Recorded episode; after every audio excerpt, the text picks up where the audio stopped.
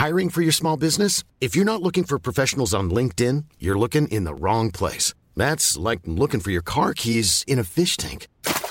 LinkedIn helps you hire professionals you can't find anywhere else, even those who aren't actively searching for a new job but might be open to the perfect role. In a given month, over 70% of LinkedIn users don't even visit other leading job sites. So start looking in the right place. With LinkedIn, you can hire professionals like a professional. Post your free job on linkedin.com slash people today. Nous sommes en guerre.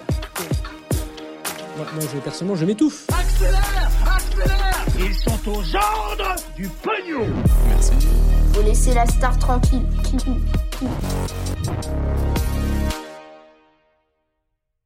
Salut, c'est Hugo, j'espère que vous allez bien. Gros programme, comme chaque jour, on est parti pour un nouveau résumé de l'actualité en moins de 10 minutes. Alors très rapidement, pour commencer, et avant de parler de la situation très dure au Brésil et des conséquences avec le variant brésilien qui pourrait arriver notamment en Europe, on va commencer avec un premier sujet pas très commun dans ce format des actus du jour. On va parler du tableau le plus cher au monde qui est au cœur d'une grande polémique aujourd'hui. En fait, en 2017, le tableau Salvatore Mundi est vendu vendu aux enchères par la société spécialisée Christie's qui le présente comme la dernière œuvre de Léonard de Vinci. Alors à ce moment-là, le tableau est vendu 450 millions de dollars, ce qui fait de lui le tableau le plus cher jamais vendu. Alors officiellement, l'acheteur est anonyme, mais plusieurs enquêtes ont révélé qu'il s'agissait en réalité derrière du prince héritier d'Arabie Saoudite, le controversé et très sulfureux prince Mohamed Ben Salman. Alors en l'occurrence, si on en reparle aujourd'hui, c'est parce qu'un journaliste, Antoine Victine,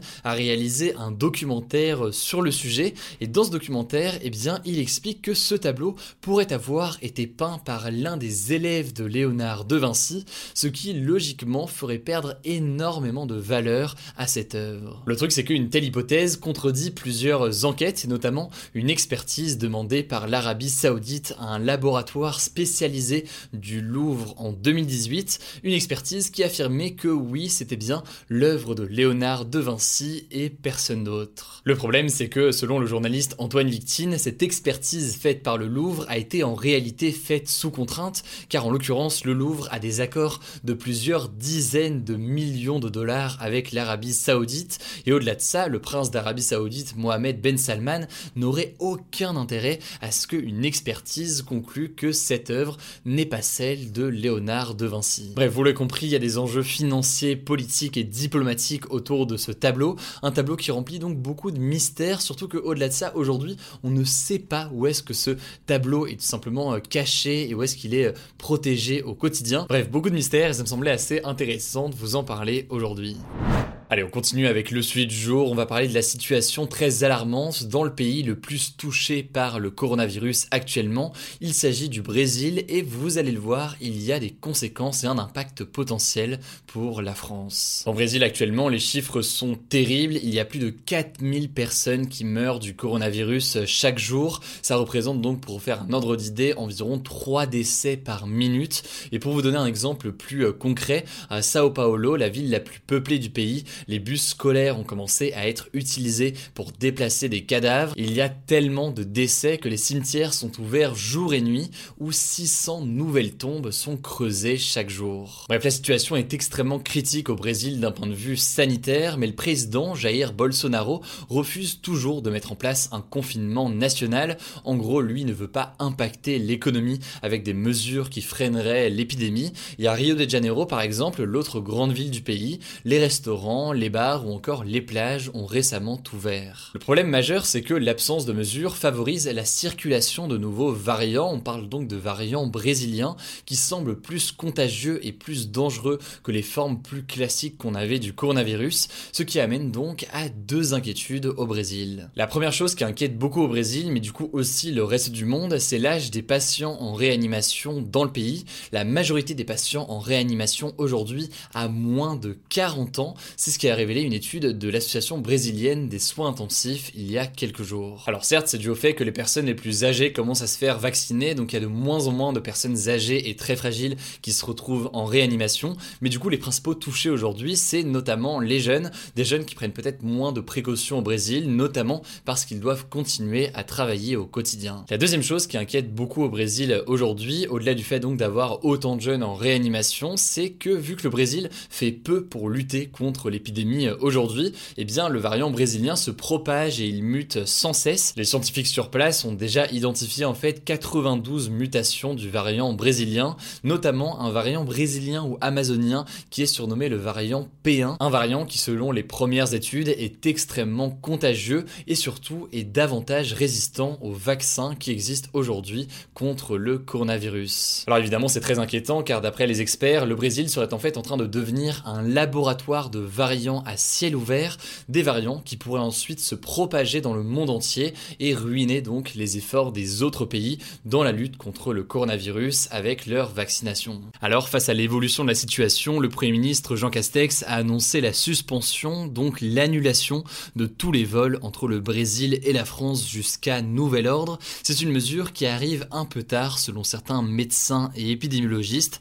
Affaire à suivre, en tout cas dans les prochains jours, on va suivre ça de très près. Allez, comme chaque jour, on est parti pour un résumé de l'actualité euh, en bref et on commence avec cette première actu rapidement. Les États-Unis recommandent de mettre en pause l'utilisation du vaccin Johnson Johnson. Les autorités américaines veulent en fait enquêter sur six cas graves de caillots sanguins qui sont apparus chez des personnes aux États-Unis ces derniers jours, alors que 7 millions d'Américains ont déjà été vaccinés avec ce vaccin. Conséquence, ce vaccin devait arriver en France cette semaine, mais le laboratoire a annoncé qu'il retardait son arrivée en Europe suite à ces euh, révélations.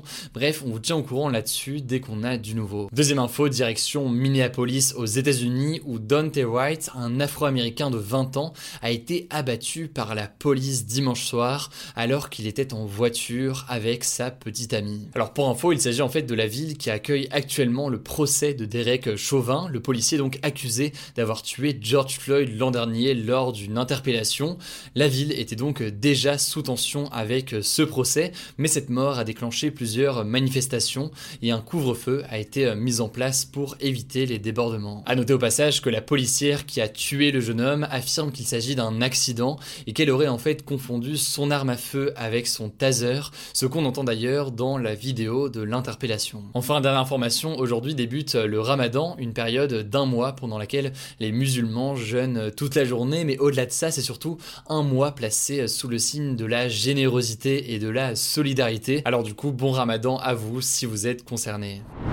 Voilà, c'est la fin de ce résumé de l'actualité du jour. Évidemment, pensez à vous abonner pour ne pas rater le suivant, quelle que soit d'ailleurs l'application que vous utilisez pour m'écouter. Rendez-vous aussi sur YouTube et sur Instagram pour d'autres contenus d'actualité exclusifs. Écoutez, je crois que j'ai tout dit, prenez soin de vous et on se dit à très vite.